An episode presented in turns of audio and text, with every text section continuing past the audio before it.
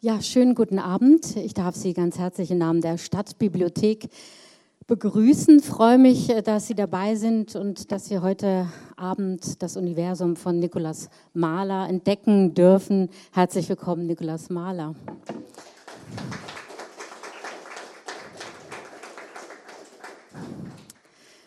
ich möchte Ihnen so ein bisschen erst kurz was zum Ablauf des Abends sagen.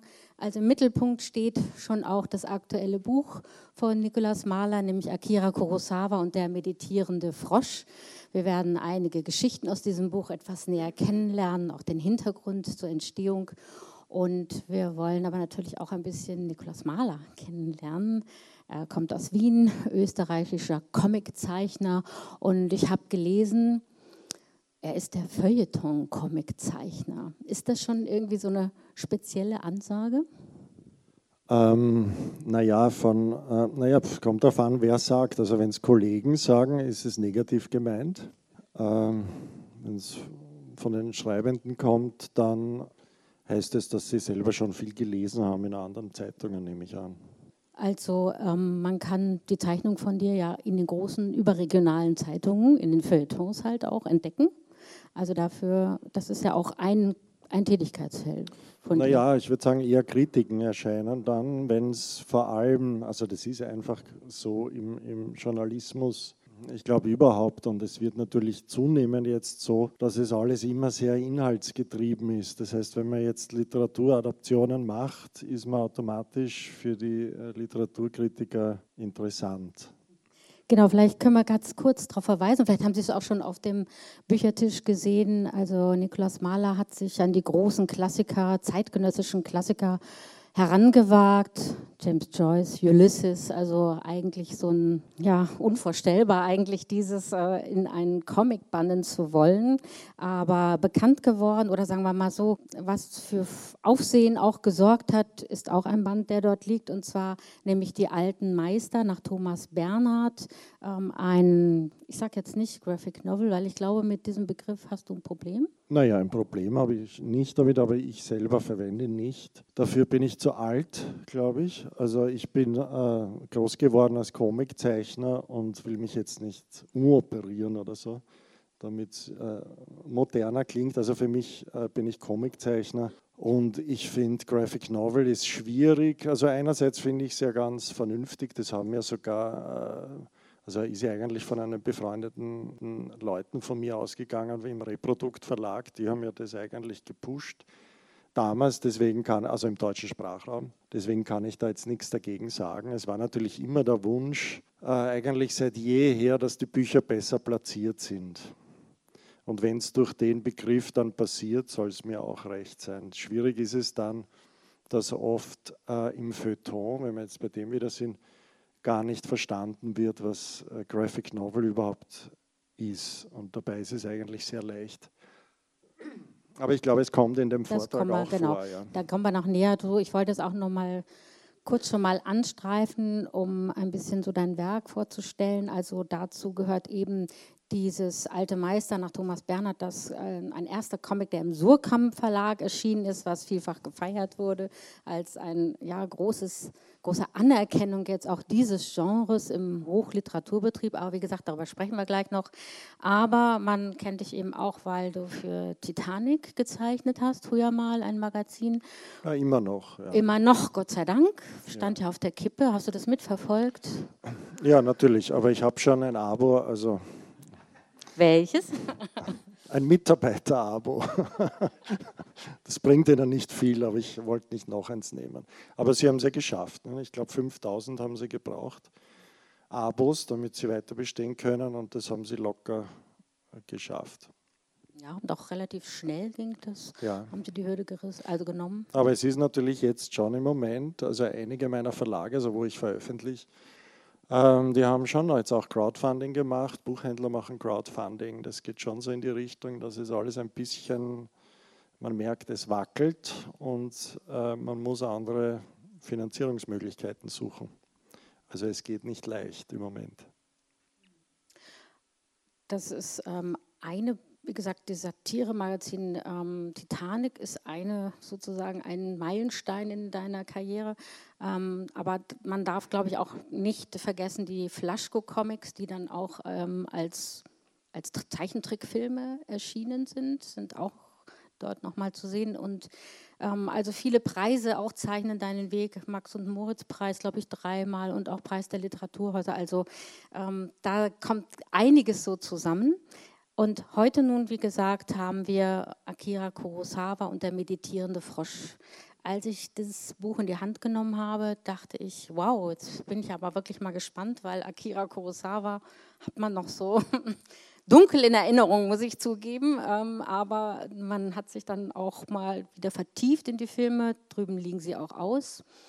Ähm, und habe dann aber erstmal gedacht, wo bleibt er denn jetzt eigentlich, als ich mir das Buch durchgeguckt habe, weil er taucht tatsächlich erst im hinteren Teil auf und wusste erstmal gar nicht so richtig, ähm, ähm, wie ich mich da orientieren soll. Es sind viele andere Geschichten vorgeschaltet, von denen wir noch hören werden, aber vielleicht doch schon mal Akira Kurosawa, großer, bekannter Filmemacher. Was bedeutet er für dich?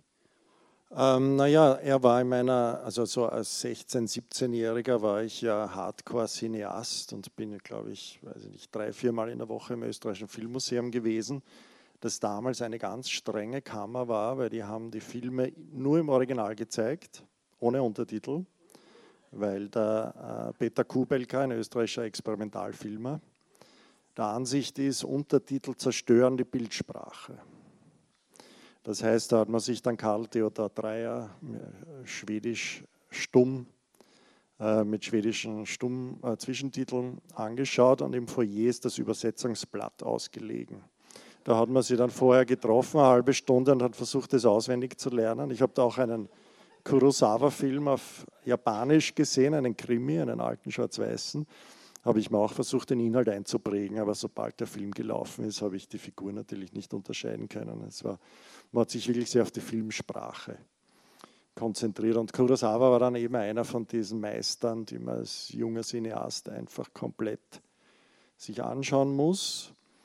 Und ähm, ja, und dann war es eigentlich so, dass ich in, äh, in, in Kyoto vom Manga Museum eingeladen worden bin zu einer Ausstellung und bin dorthin geflogen und habe mir gedacht, eigentlich Japan und ich, was gibt es da bis jetzt für Bezugspunkte? Und da war Kurosawa eigentlich schon, eigentlich war mein ganzes Japan-Bild von Kurosawa geprägt. Ähm, und dann habe ich das ganze Buch Akira Kurosawa und der meditierende Frosch genannt und habe dann eben im Verlag gesprochen, ob das nicht eigentlich völlig idiotisch ist, dass man eigentlich mit einem Namen da in den Verkaufskampf geht, den überhaupt niemand mehr kennt. Und wir waren uns dann aber alle einer Meinung, dass einfach Akira Kurosawa und der meditierende Frosch gut klingt. Es das könnte auch nur der meditierende Frosch heißen, aber da würde was fehlen. Also ähm, ja, man kann ja so einen Filmemacher dann dadurch wieder bekannt machen. Hast du jetzt nochmal ähm, Filme von ihm gesehen aktuell dann? Ähm, naja, jetzt aktuell nicht, aber ich schaue schon immer wieder dazwischen. Ähm, ja, also Rahn zum Beispiel habe ich angeschaut vor kurzem, hat ein bisschen verloren. Also dieser Glanz ist nicht mehr so da? Ja, ist wahrscheinlich, naja, weil, naja das sind, glaube ich, tatsächlich Filme, die im Kino nur funktionieren. Mhm. Weil die haben extrem, oder Kagemusha, die haben extreme Längen am Anfang. Und die brauchen sie aber auch, damit dann das Ende überhaupt funktioniert, aber natürlich im, im, im, Fernsehen oder so, da funktionieren sie nicht, so es sind schon richtige Kinofilme. Mhm. Und wie gesagt, wir kommen ja auf dieses Japan-Kapitel gleich noch, ähm, aber eigentlich sind dem vorgeschaltet eine ganze Reihe einzelner, würde ich sagen, Nikolaus Mahler-Episoden aus dem Alltag eines Comiczeichners. Kann man das so ja, zusammenfassen? Man, ja, man kann sogar Anekdoten sagen, wobei anekdotisch ist ja auch so ein verfemter Begriff. Ich finde ja anekdotisch immer gut. Also ich mich interessieren Anekdoten. Oder ich bin auch leidenschaftlicher Leser von Autobiografien. Nicht wegen dem literarischen Wert, sondern weil ich einfach auf der Suche nach guten Anekdoten und Geschichten bin. Und ähm, so habe ich das Buch dann auch aufgebaut. Also es ist tatsächlich eine Ansammlung von Anekdoten, kurzen Geschichten, die mir einfach so passieren. So eine kleine autobiografische Anekdote des Nikolaus Mahler empfindet man auch in diesem Band, nämlich, ähm, dass du eigentlich mal ähm, Fix und Foxy Zeichner werden wolltest. Ja, das stimmt, weil ich war ja, äh, ich habe ja keinen Plan gehabt, habe mich ja eigentlich nie als Künstler empfunden und habe ja Künstler eher äh, misstrauisch beäugt und den ganzen Kunstbetrieb und so, das war mir ja alles äh, äh, eigentlich uninteressant. Und ich wollte einfach zeichnen, und aber ein guter Zeichner war ich auch nicht. Und äh, haben wir gedacht, ich möchte kurze, lustige Dinge zeichnen und davon leben. Und wenn man jetzt im deutschsprachigen Raum ist, und das war damals, äh, was war es, Ende der 80er, hat man natürlich an einer Hand abzählen können, wo kann man publizieren, wo man auch tatsächlich Geld verdient. Und mir ist dann eigentlich nur Fix und Foxy eingefallen. Und da habe ich was hingeschickt, habe wirklich an einer Seite extrem lang gezeichnet, da hat man eine Testseite abgeben müssen. Und da hat mir dann der Chefzeichner von Fix und Foxy, der hat so auf Durchschlagpapier mit blauen Stift dann drüber gezeichnet, was alles schlecht ist und was und so. Mit dem, mit dem Schluss, den weiß ich bis heute. Ich soll mich nicht grämen, auch die größten Meister saßen zu Beginn ordentlich auf ihrem Punkt, Punkt, Punkt Hintern. Das hat er so geschrieben. Sollte wahrscheinlich so flapsig, kollegial, lustig sein. Und ich habe mir dann gedacht, ja, für Fix und Foxy reicht es wahrscheinlich nicht. Damit war dieser Traum erstmal war, ausgeträumt. Ja, ja. Na, die, zweite, die zweite Option wäre gewesen, kann mir jetzt auch wieder erinnern, Trickfilmzeichner für dieses Hahn-Studio, das damals dann die Asterix-Filme mhm. gemacht hat. Und da war ich aber viel zu schlecht. Bei Trickfilm, äh, da muss man schon was drauf haben. In diesem Stil halt. Und dann habe ich einfach angefangen, mich so durchzuwursteln, habe angefangen mit Kinderrätseln in den österreichischen Tageszeitungen. Habe ich lang gezeichnet. Ähm, dann wollte ich eben weg von diesen Kinderzeichnungen und habe diesen ein bisschen minimaleren Stil, der nicht ganz so kindlich wirkt, entwickelt, um da rauszukommen. Aber es ist ja auch ein Kunststil, so reduziert zu zeichnen. Naja, es ist eigentlich für einen Comic-Stil ungewöhnlich, aber für einen Cartoon-Stil eigentlich nicht. So, wenn man an die alten französischen Cartoonisten denkt, ist es eigentlich dieses einfache Zeichnen nicht so ungewöhnlich. Im Comic vielleicht schon. Dann würde ich sagen, kommen wir vielleicht mal zu einer ersten Geschichte aus deinem Band. Genau, das ist eine geschenkte Geschichte, so nenne ich die immer, weil manchmal habe ich einen Traum, der so gut ist, dass er mir eigentlich schon das Skript bietet. Und das war tatsächlich ein Traum, den ich genauso geträumt habe, mir aufgeschrieben habe und dann gleich gezeichnet. Und der Traum ging so. Ist übrigens die zensurierte Version, ist im, im, äh, im Titanic ist die Geschichte erschienen. Der Traum spielt nämlich am Surkamp-Stand. Und das habe ich aber zensuriert, dass es Surkamp ist. Und da bin ich aufgewacht und habe wirklich selber über diesen Traum lachen müssen. Also das passiert mir selten. Da habe ich gedacht, sogar mit Schlusspointe.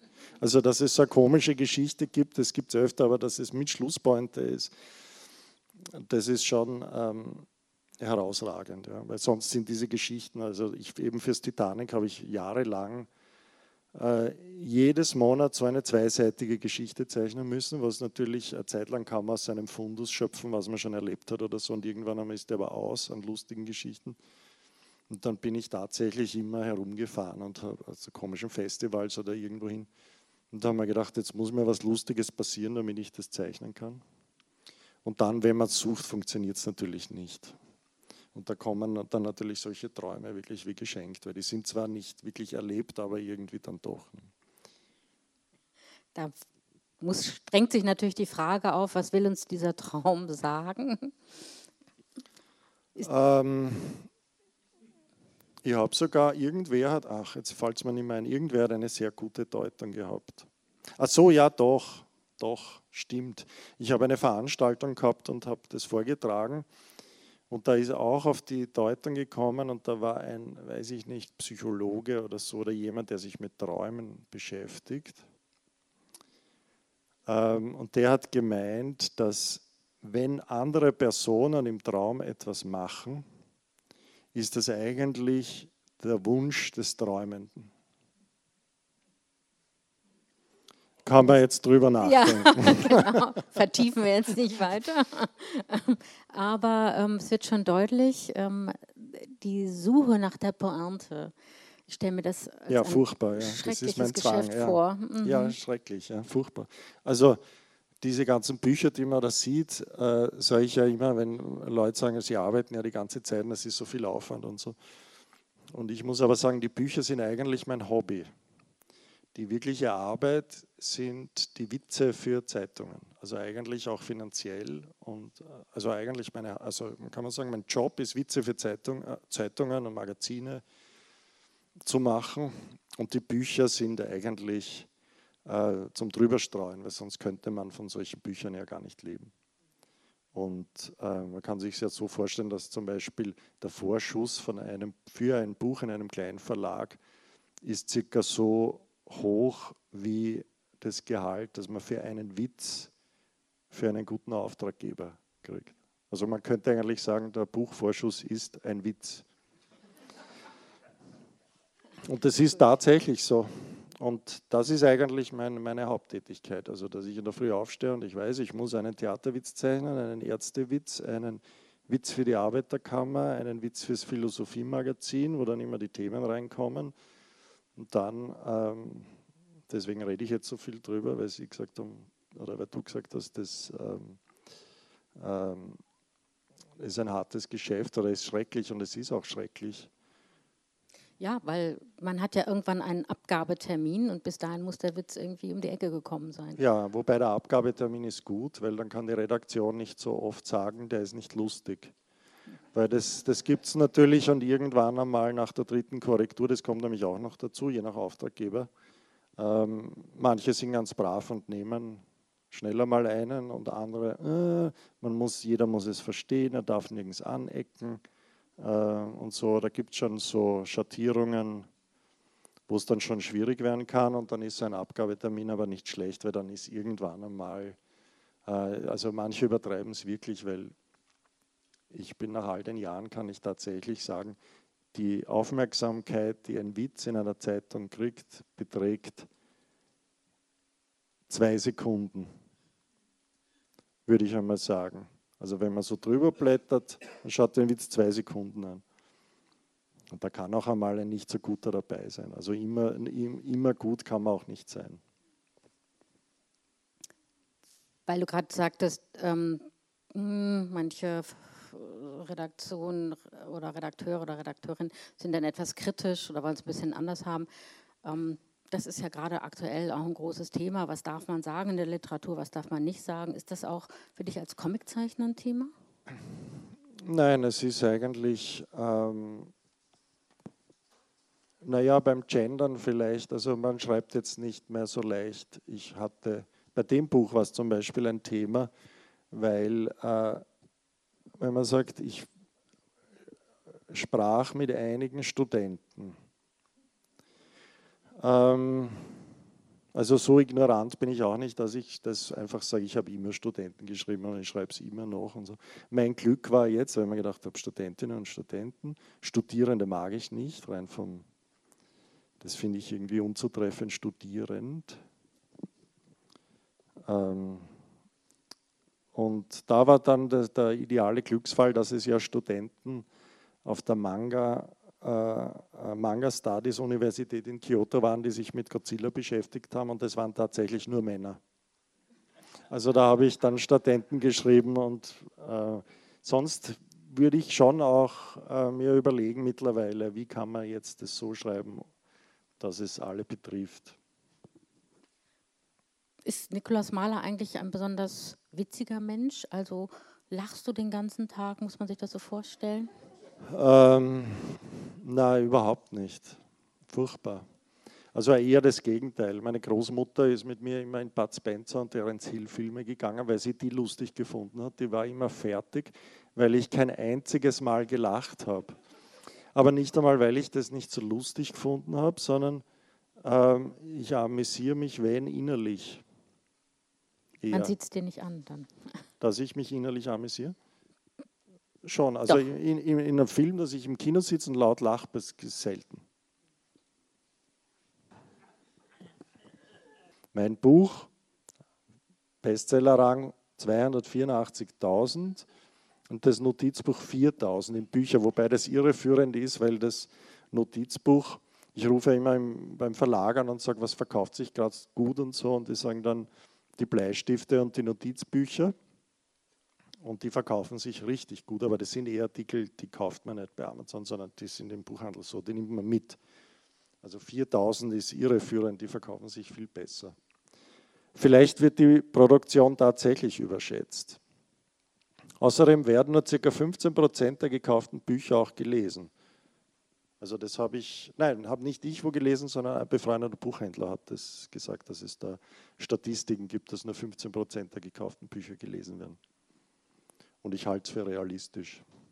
Würde ich auch, könnte ich mir gut vorstellen, wenn ich jetzt mal so mein eigenes Regal denke, was da noch steht, was ich noch nicht gelesen habe, ja, was man gerne lesen möchte und nicht so kommt. Und ich glaube, 50 Prozent, oder? Sind es 50 oder sogar mehr, werden verschenkt.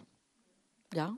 Mehr. Und von den verschenkten Büchern werden sicher äh, wahrscheinlich keine 15 Prozent gelesen, schätze ich mal. Das ist ja auch immer das Traurige, wenn man jetzt als Autor sagt, man hat so und so viel tausend Stück verkauft bildet man sich natürlich ein, dass die gelesen wurden. Ich meine, was es dann wieder rausreißt, sind äh, Büchereien. Weil das ist dann ein Exemplar und das wird dann oft gelesen, im besten Fall. Aber wie gesagt, ich würde es nicht ganz so negativ sehen. Also vieles legt man dann erstmal an die Seite und dann, wenn die Stunde der Zeit gekommen ist, dann dann aber. Nee, also, und, oder auch man wird dann wieder so in der Diskussion darauf aufmerksam gemacht, dass man ja das Buch da hatte. Und ja. äh, dann kommt es eben dann doch zum Zuge. Ja, vielleicht wären Comic, Comics, glaube ich, wären eher noch mehr gelesen, kann ich mir mhm. vorstellen, weil sie nicht so lang dauern. Ich glaube, diese Bestseller, diese dicken Bestseller, die wären vielfach angelesen, kann ich mir vorstellen. Ja, und auch eben diese Klassiker, also nehmen wir mal einen Ulysses äh, mit über 1000 Seiten, das ist natürlich auch nicht etwas, und es ist auch wirklich schwere Kost, das kann man natürlich ja. nicht nebenbei lesen, da braucht man schon ein bisschen Muße und Zeit. Wie ist das, wenn Sie so eine Literaturadaption, ähm, wenn du die machst, ist das äh, dann etwas, womit tatsächlich auch Leute Gibt es da irgendwie Rückmeldungen, ach, dass die sagen, ja, jetzt habe ich diesen Comic gelesen, jetzt lese ich auch mal tatsächlich, wage ich mich an den Klassiker heran? Ähm, na, die Rückmeldung ist meistens, jetzt möchte ich das Original auch lesen, aber dann habe ich nichts mehr gehört von Ihnen. also ob Sie es dann machen, weiß ich nicht. Natürlich bei manchen funktioniert es so, dass sie sagen, ja, sie haben das Original gelesen oder versucht zu lesen, kennen zumindest einen Teil. Das ist eigentlich ideal meistens für meine Adaptionen die sehe ich ja eher als Ergänzung, nicht so als Ersatz. Also mich gruselt es ein bisschen davor, dass man jetzt sagt, das ist jetzt die Adaption und die ersetzt das äh, Original. Ich sehe es eher als Zugabe. Also das Original gibt es ja weiterhin und dann hat man einen zweiten Zugang. Aber ich habe jetzt nicht vor, das Buch zu ersetzen. Dafür ist es ja, bearbeite ich ja immer noch viel zu kleine Partikel davon. Ich versuche nie das ganze Buch umzusetzen. Ja, zum Beispiel beim Ulysses oder beim Musil, wie funktioniert das überhaupt? Ich kann mir das gar nicht vorstellen, dass man dann, ähm, ja, wie, wie man, wie reduzierst du das dann? Oder ist das gar keine Reduzierung, sondern eigentlich ein eigenständiges Werk, eine eigenständige Übersetzung? Nein, es ist schon, naja, man kann sich so vorstellen, es ist eigentlich so, wie ich, also meine gezeichnete Version ist das, was ich von dem Buch in Erinnerung behalte oder was mir aus dem Buch irgendwie wichtig erschienen ist. Ich habe da insofern einen Mangel, der auch, einen, der auch ein Vorteil ist, so wie das meiste eigentlich. Also ich glaube, das meiste künstlerisch entsteht ja aus irgendeiner Art von Mangel oder aus einem Unvermögen oder irgendwas, mit dem man nicht fertig wird sonst. Und ich habe mir fehlen ja gewisse Hirnwindungen, gehen mir ja total ab. Also ich kann zum Beispiel keiner Handlung folgen. Weder im Film noch im Roman oder in einer Lesung zum Beispiel kann ich überhaupt nicht aufpassen. Man würde es wahrscheinlich ein Aufmerksamkeitsdefizit nennen. Sondern bei mir bleiben immer nur ganz gewisse Schlaglichter oder Momente oder Redewendungen oder, oder Sätze oder irgendwas, das bleibt. Also wenn ich jetzt ein, eine, eine Buchseite lese, kann man sich das so vorstellen wie wie in diesem Gary Larson-Witz, was Hunde hören. Und da ist oben diese Figur, die sagt äh, Bello oder was auch immer, oder Buffy, oder ich weiß nicht, das ist ein blöder amerikanischer Hundename, sagen wir Buffy. Buffy holt das Bällchen, Buffy ist ein braver Hund, Buffy äh, bringt die Zeitung oder so. Und darunter ist das Bild, was Hunde verstehen. Bla bla bla bla bla, Buffy, bla bla bla bla bla, Buffy, bla bla bla. Und so lese ich eigentlich auch Bücher. Das heißt, wenn mich was nicht interessiert, fließt es so an mir vorbei. Und dann gibt es aber bestimmte Passagen, die sind wie mit einem Marker gekennzeichnet. Und die Passagen nehme ich dann raus, schreibe mir das auf, sogar mit meinem Einfingersystem am Computer das ist auch sehr wichtig, weil wenn mir die Stelle zum langweilig zum Transkribieren ist mit dem einen Finger oder zwei eigentlich, ähm, dann weiß ich schon, dass mir die Stelle nicht wichtig genug ist. Und die ist dann auch nicht drinnen. Und so reduziert sich dann das Buch relativ schnell auf bei Ulysses vielleicht 30 A4 Seiten maschinengeschrieben. Also ich habe immer zuerst eine Manus ähm, reine Manuskriptseite. Also ich schreibe mir das einfach so runter und dann kommen die Zeichnungen dazu eine eigentlich eine bewundernswerte Fähigkeit, dass man das so scannen kann. Auf der anderen Seite ist natürlich ja, auch so. Ähm ich weiß nicht, ob man es Fähigkeit nennen kann. Zum Beispiel wäre ich nie fähig, eine, eine Handlung von einem, einem Kriminalfilm nachzuerzählen. Wenn man da jemand fragt, oder wenn meine Frau geht äh, fünf Minuten aus dem Zimmer und sagt, was ist jetzt passiert? Und ich sage, naja, da hinten war eine Tapete mit einem interessanten Muster und der Kamera, die Kameraeinstellung war von links oben, das war ganz interessant. Aber es hat nichts mit dem Inhalt zu tun. Also ich kann einen Inhalt nicht verarbeiten anscheinend, sondern ich sehe immer nur, wie es gemacht ist und vielleicht ein Dialog oder so, aber ich kann keine, also es ist eigentlich ein Mangel, würde ich eher sagen. Aber für diese Umsetzung ist ein Vorteil, weil wenn man jetzt all das ganze Buch komplett verstehen wird, würde man sich wahrscheinlich die ganze Zeit denken, oh Gott, diesen Handlungsfaden muss ich auch reinbringen und so. Und das Problem habe ich gar nicht, weil ich den gar nicht begriffen habe. Also ich habe nur gerade gedacht, dass es vielleicht auch insofern eine gute eine Fähigkeit gerade für den Comiczeichner ist, ein Vorteil ist, weil ich mir vorstelle, dass du dann vielleicht auch in Bildern denkst. Also wenn du dann einen, einen Satz siehst, dass dann gleich ein Bild entsteht dazu? Ja, teilweise schon, teilweise funktioniert es dann natürlich nicht, weil wenn der Satz schon das Bild evoziert ist, das ist eigentlich die Hauptschwierigkeit bei so einer Adaption. Wenn, es gibt ja Autoren und deswegen funktionieren auch nicht alle beim Umsetzen wenn jemand so bildhaft schreibt, ist es völlig sinnlos, ein Bild dazu zu machen. Am besten sind Texte, die nicht bildhaft geschrieben sind, wo man das Bild dazu setzen kann und es verdoppelt sich nicht. Spannend. Und wenn jetzt so eine Adaption entsteht und jemand, was weiß ich, ein Musilkinder oder Ulysses oder Elfriede Jelinek, es gibt ja ganz viele, die du da bearbeitet hast, also Kafka auch, Arne Schmidt, Proust. Ähm, Gibt es dann, dann schon manchmal Beschwerden, dass Sie sagen, oh, das kann man ja gar nicht so akzeptieren, es ist so eine Art Frevel, so diesen Na, Literaturklassiker umzusetzen? Ja, lustigerweise ganz wenig. Ich habe mir es ja bei der Alten Meister, das war meine erste Adaption, haben wir gedacht, da wird ganz schön was kommen. Und lustigerweise eher von äh, Junggermanisten. Und die Alten waren ganz angetan. Also gerade die Spezialisten waren, und das ist natürlich bei mir auch ein bisschen die Gefahr, ich lese ja dann wirklich sehr viel auch über die, die Autoren und rundherum und dann das Gesamtwerk und Musil, äh, wo ich mir dann für, für mich ähm, ist dann alles klar, weil ich mich zwei Jahre oder eineinhalb mit Ulysses beschäftigt habe und mir denke, so ganz offensichtliche Dinge mache ich jetzt nicht. Es muss schon ein bisschen ums Eck sein und so und es ist sowieso alles ganz klar.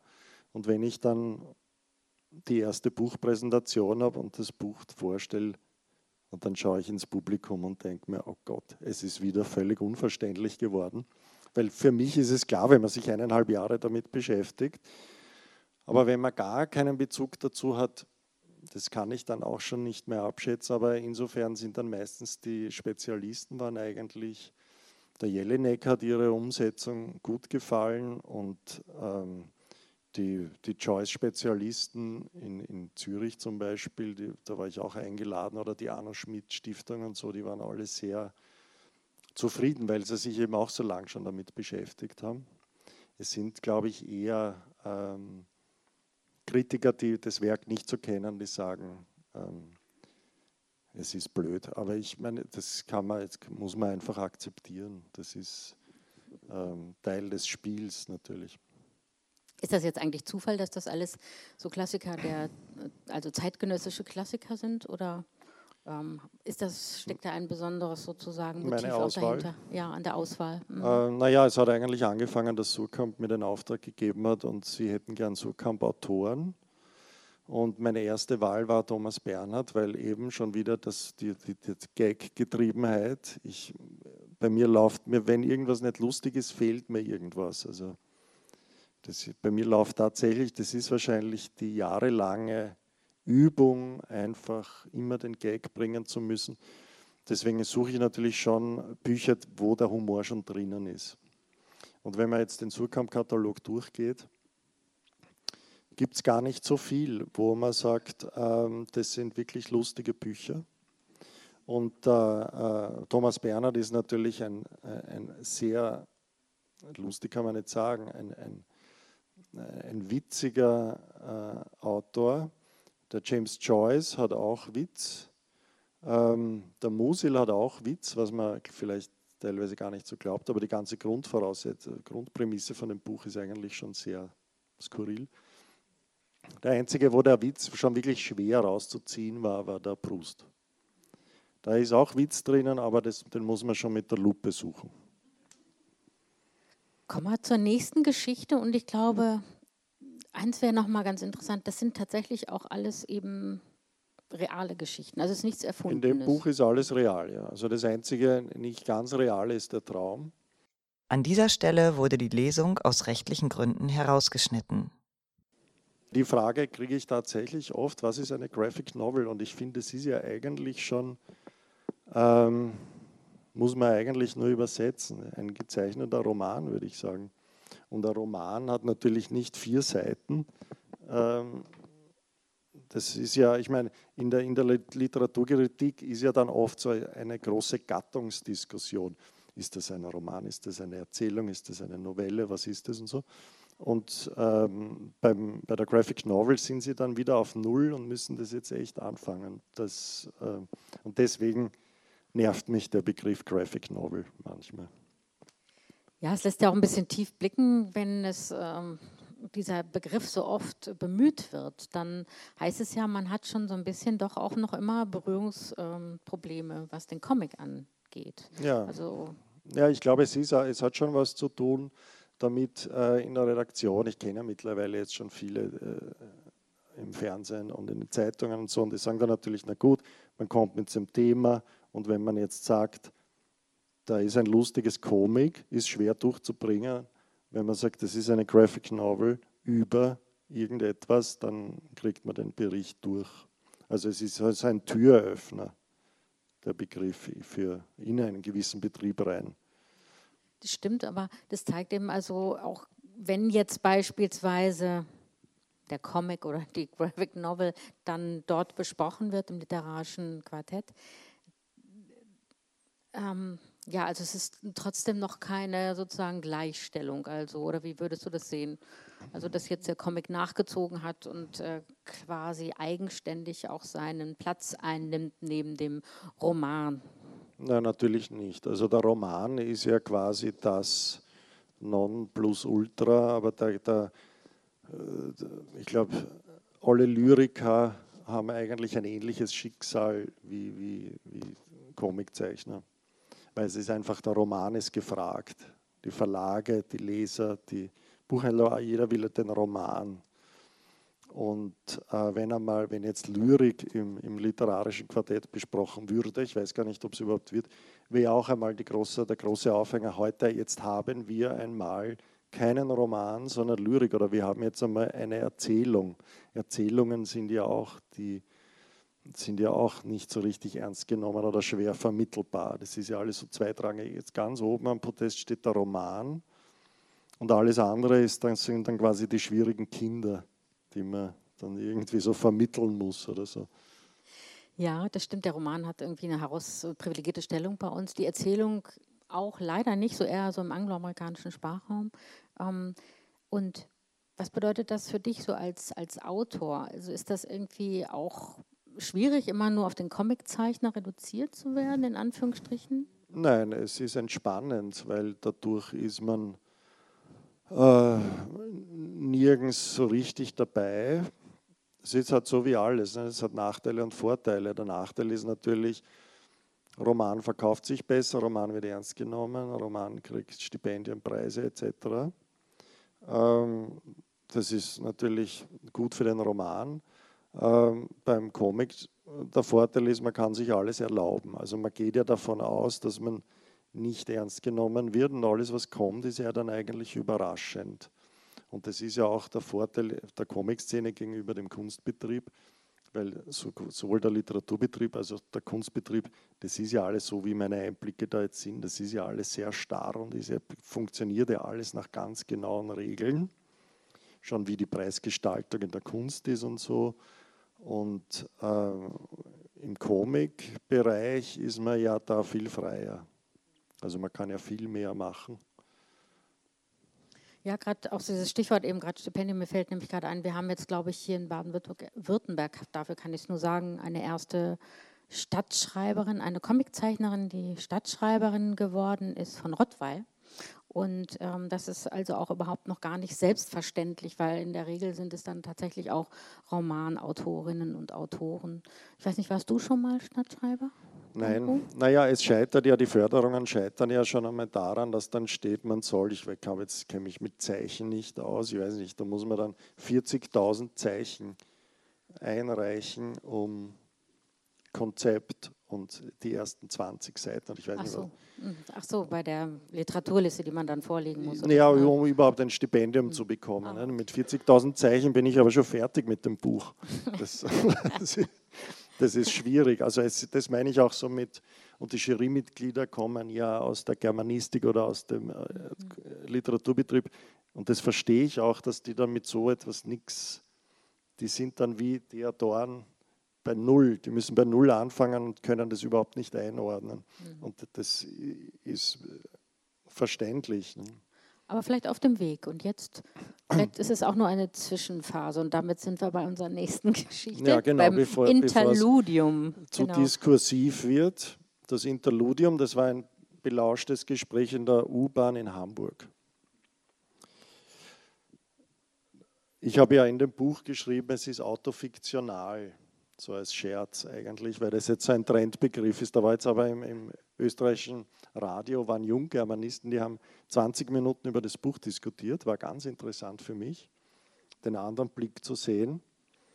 Und die haben hauptsächlich darüber diskutiert, ob es autofiktional ist oder nicht. Und ich habe mir gedacht, das war ein Witz, den habe ich einfach autofiktional. Und das ist tatsächlich passiert. Und warum ist es autofiktional? Weil die Geschichte war tatsächlich besser echt erlebt. Es war nämlich ein total übervoller U-Bahn-Zug in Hamburg und die haben das schreiend gesprochen. Und ich war aber zu faul, die vielen Personen zu zeichnen und habe mir gedacht, ich lasse es in einem leeren Zug spielen. Also deswegen Autofiktion. Ein echtes Interludium, also ein Harnröhrenspreizer. Da muss man dann nachdenken, in welchem Kontext genau. ist das passiert. Ja. Wie oft belauschen Sie solche Geschichten? Ist Ihnen heute auch schon eine über den Weg gelaufen? Ähm, nein, heute glaube ich noch nicht. Äh, aber zum Beispiel in Buchhandlungen sehr gern. Also jetzt da zum Beispiel, obwohl da wird, glaube ich, nicht so viel gesprochen. Aber da, wenn da so die Regale sind, so wie sie in Buchhandlungen auch sind, wenn dann jetzt zwei Leute vor so einem Bücherregal stehen, bin ich schon oft auch so mitgegangen. Und wenn dann Regale sind, stelle ich mich ums Eck und schreibe das mit im Skizzenbuch. Das mache ich tatsächlich. Da habe ich schon ein paar wirklich gute Dialoge äh, in einer Buchhandlung. Zum Beispiel eine, eine Frau ist gekommen und wollte einen Krimi empfohlen haben. Und der hat ihr ein paar Krimis empfohlen und dann ist gerade immer noch Sturm von Peter Handke auch eine Neuerscheinung gelegen. Und sie hat gesagt, das klingt aber auch gut. Und dann hat ihr der Buchhändler den Inhalt von immer noch Sturm von Peter Handke erzählt, bis sie dann draufgekommen ist, dass das überhaupt kein Krimi ist das hat mich irgendwie amüsiert. So, und sowas schreibe ich dann gern mit. Oder wenn Leute nicht wissen, was, was der Titel ist des Buchs, sondern sie beschreiben dann nur den Umschlag. Wie war das jetzt bei diesem Band? Eigentlich sind das Geschichten gewesen, die schon tatsächlich, also man sammelt das ja wahrscheinlich immer mal wieder, kommt ja nicht jeden Tag äh, so ein Bestseller vorbei. Ähm, sind die jetzt schon länger in der Schublade gelegen? Naja, es war, ich habe immer, also ich weiß, es ist ja das fünfte Buch in so einer Serie von autobiografischen. Und ich habe mir gedacht, jetzt ist wieder einmal an der Zeit mit dem Aufhänger Japan. Das ist eigentlich der längste Teil im Buch, meine Japan-Reise. Und ich habe ja dieses kleine Notizbücher und da stehen immer die Geschichten drinnen. Und dann muss ich mich überwinden, die dann reinzuzeichnen. Es ist ja zeichnerisch äh, schon eine Überwindung, die dann zu zeichnen, wenn sie schon zwei Jahre alt sind und sich eigentlich schon ausgearbeitet im, im Skizzenbuch sind. Und manche Geschichten eignen sich dann in der Reinzeichnung, kommt man darauf, dass sie gar nicht funktionieren, weil sie brauchen schon einen gewissen Rhythmus und, und oft sind je einfacher, desto besser, so wie der Harnröhrenspreizer zum Beispiel. Und andere sind dann zu kompliziert, wenn man das ist dann oft so, irgendjemand erzählt mir eine Geschichte und sagt, das war so lustig, da mach ein Comic draus. Die funktionieren nie. Warum funktionieren die nie? Weil die viel zu, da musst du das wissen und das und dann, und dann hat es nicht so, es muss schon leicht wirken, so, so wie so eine Anekdote. Das heißt, es dauert auch schon noch eine ganze Weile, bis dann die irgendwann mal skizzierte Geschichte dann tatsächlich in der Endform dann vorliegt. Ja, ja, schon, ja. Manche gehen einfach dann gar nicht. Hm. Weil man hat ja immer so das Gefühl, das ist so ein leichter Strich, das geht mal eben so, aber ähm, wie lange braucht oder wie lange ist so ein Arbeitsvorgang? Also bei diesen irgendwie? Geschichten kann man das gar nicht sagen, kann weil manche gehen total schnell. Mhm und andere äh, äh, ziehen sich dann furchtbar, weil man merkt im Lesen dann, sie haben eben, also für mich ist immer das Wichtigste, dass da so ein Rhythmus und so eine Leichtigkeit drinnen ist. Und sobald es nicht drinnen ist, dann ähm, muss man also entweder ganz umdenken oder ganz weglassen zum Beispiel.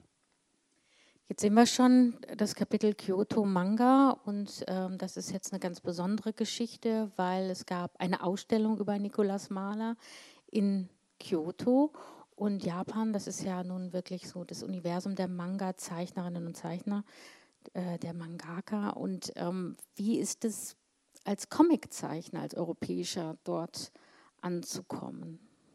Naja, lustig.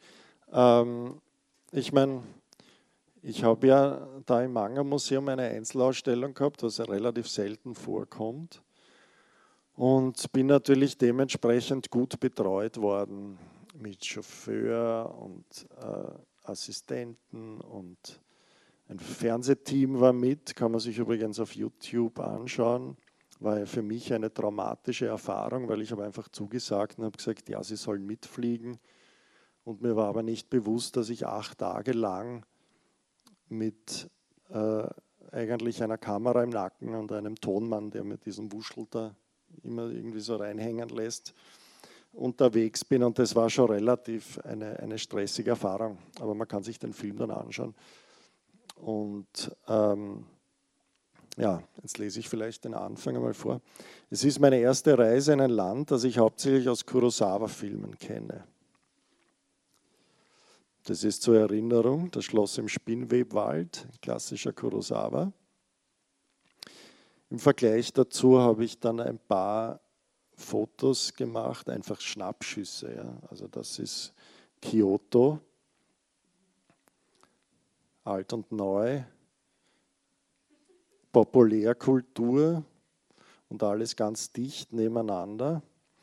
Ich bin dann ins Museum gekommen und die Ausstellung machen ist ja relativ mühsam, weil die, Haupt, die Hauptarbeit besteht ja aus Versicherungslisten schreiben, Transport, sich irgendwie das Einpacken und, und Verschicken und so. Das ist alles relativ mühsam.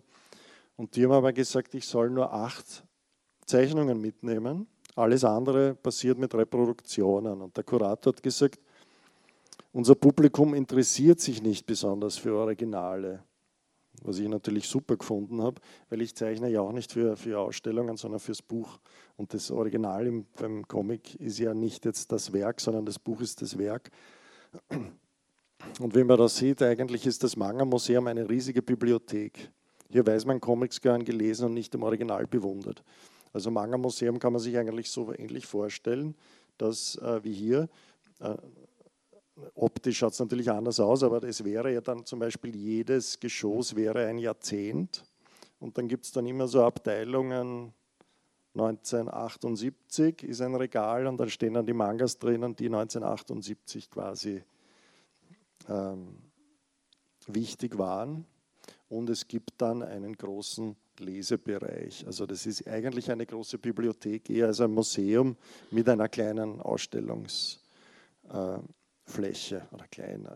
Also es ist nicht nur ein, ein Ausstellungsraum.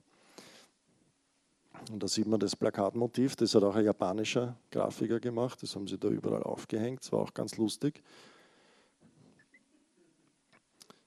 Das sind dann Einblicke in die Ausstellung, das war der Kurator mit meiner Lieblingsvitrine. Die wollte ich, die habe ich im Archiv gesehen bei im Museum und habe mir gedacht, die will ich unbedingt haben. Die, das war aber vor Corona, hat mit Corona nichts zu tun.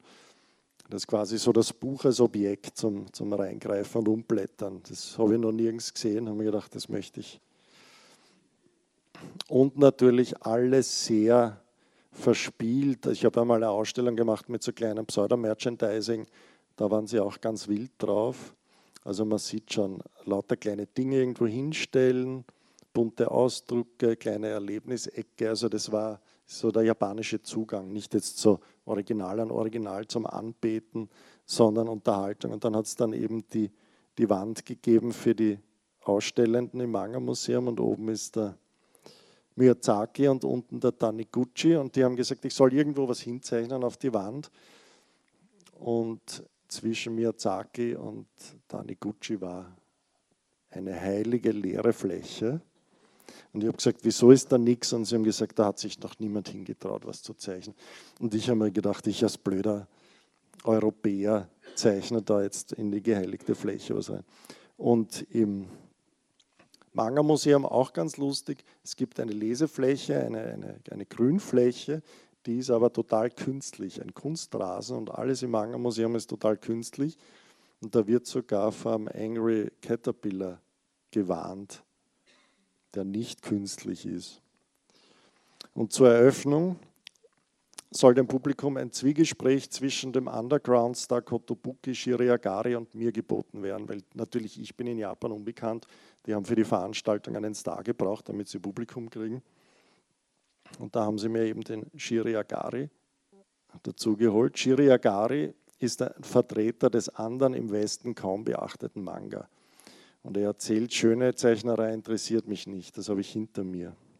Er ist ja jemand, der hat das, diesen, der ist, kommt vom herkömmlichen Manga her und hat dann diesen Underground-Manga gezeichnet und geht jetzt eher so in Raumbemalungen über.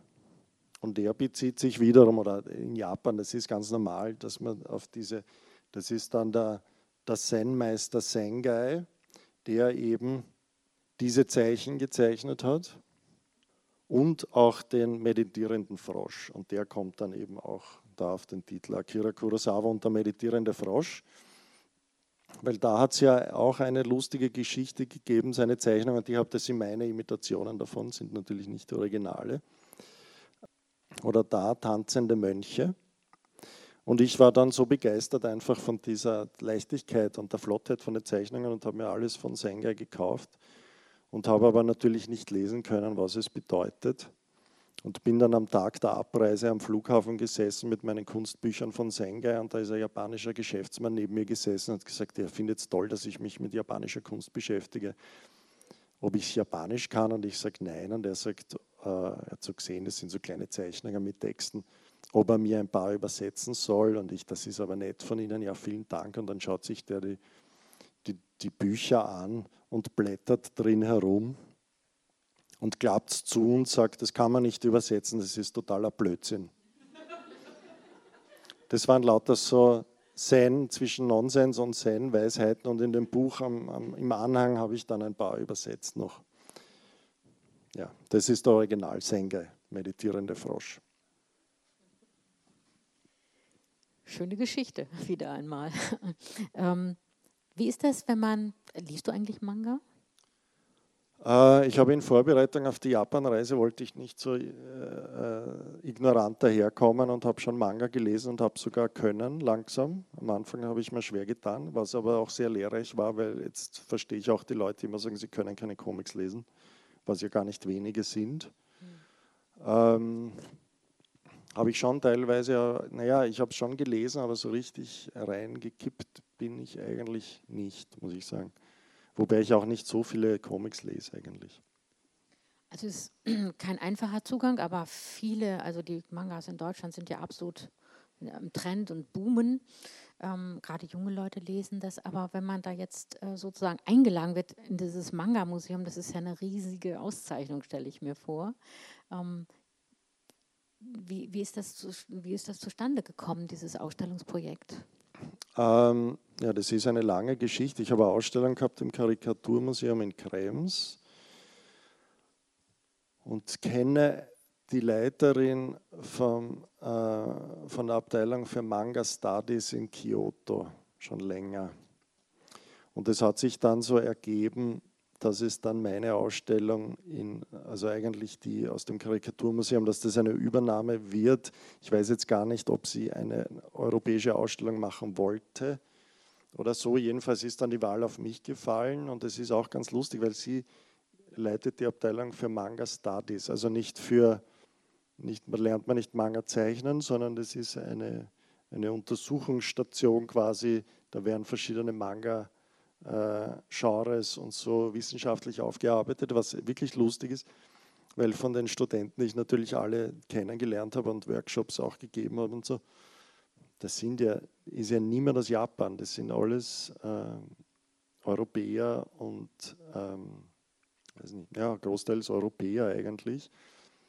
Das haben mir die dann auch erzählt, dass es in Japan eigentlich gar nicht so eine Theorie gibt. Also ja, das habe ich auch sehr interessant gefunden. Ja. Und wir hatten es ja eben schon mit der Textbildsprache beim literarischen Quartett. Wie ist es dann hier, wenn so verschiedene ja, Kulturtraditionen in dieser Zeichensprache sozusagen aufeinandertreffen? Ähm, war das irgendwie ein Thema? Hat man sich da gegenseitig eigentlich verstanden oder versteht man sich eben einfach ohne Worte über die Bilder? Naja, das, äh, das Interessante war bei dem, bei dem Kurator zum Beispiel, dass der meine Sachen komplett verstanden hat, obwohl es ja eigentlich keinen größeren Unterschied zu Mangas geben kann als meine Sachen. Also statt übergroßen Augen gleich gar keine und so. Aber man hat schon gemerkt, dass, ich meine natürlich, der ist auch im Manga-Museum, aber ich glaube trotzdem, also in Japan schon so die, die visuelle Sprache, die, die Mischung von Zeichen und, und, und Zeichnung und so, das ist einfach schon so, das geht viel natürlicher zur Entschlüsselung. Glaube ich, bin mir jetzt nicht wie ein Freak dort vorgekommen und habe mir nicht gedacht, die kapieren das überhaupt nicht oder so, sondern das war ganz eigentlich relativ ähm, normal. Ich habe nur gedacht, so der spezielle Witz vielleicht oder Humor, dass man das vielleicht auch verstehen muss. Ähm. Naja, Humor, das kann man natürlich nicht. Äh, wie viel da von dem Humor durchkommt, das weiß ich nicht. Der japanische Humor ist ja jetzt ganz speziell. Es ist ja ganz lustig, weil der teilweise so brachial und so brutal, also das ist ganz, wenn man jetzt die Leute, die total super freundlich und so sind und dann den japanischen Humor und auch diese Lust an der Gewalt und so, das ist schon ganz interessant. Was hast du aus dieser Begegnung mitgenommen? Ähm, naja, sehr viele Pinsel. Und ich habe ja dann, äh, also das habe ich eigentlich schon, weiß ich nicht, ob von Shiria Gari oder Sengai, so, das hat mich eigentlich schon äh, beeinflusst, glaube ich, wie er gesagt hat, das schöne Zeichnen interessiert ihn nicht mehr. Und ich habe dann tatsächlich auch eigentlich seitdem mit dem Pinsel gezeichnet, weil es schon, weil erstens, weil es einen selbst mehr überrascht beim Vorgang, weil der Pinsel ist viel unkontrollierter als die Feder. Die Feder ist ja sehr genau und wenn man jetzt eine, eine dunkle Fläche hat, musst du mit der Feder schattieren oder quer vielleicht sogar noch und mit dem Pinsel machst du dreimal so und das ist schwarz.